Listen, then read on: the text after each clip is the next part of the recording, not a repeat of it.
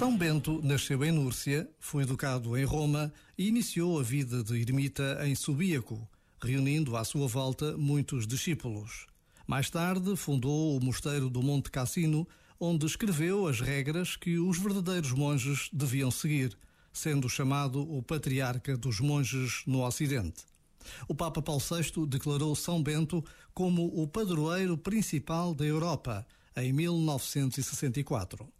Por vezes, basta a pausa de um minuto para reconhecermos vidas tocadas de uma forma única pela presença de Deus.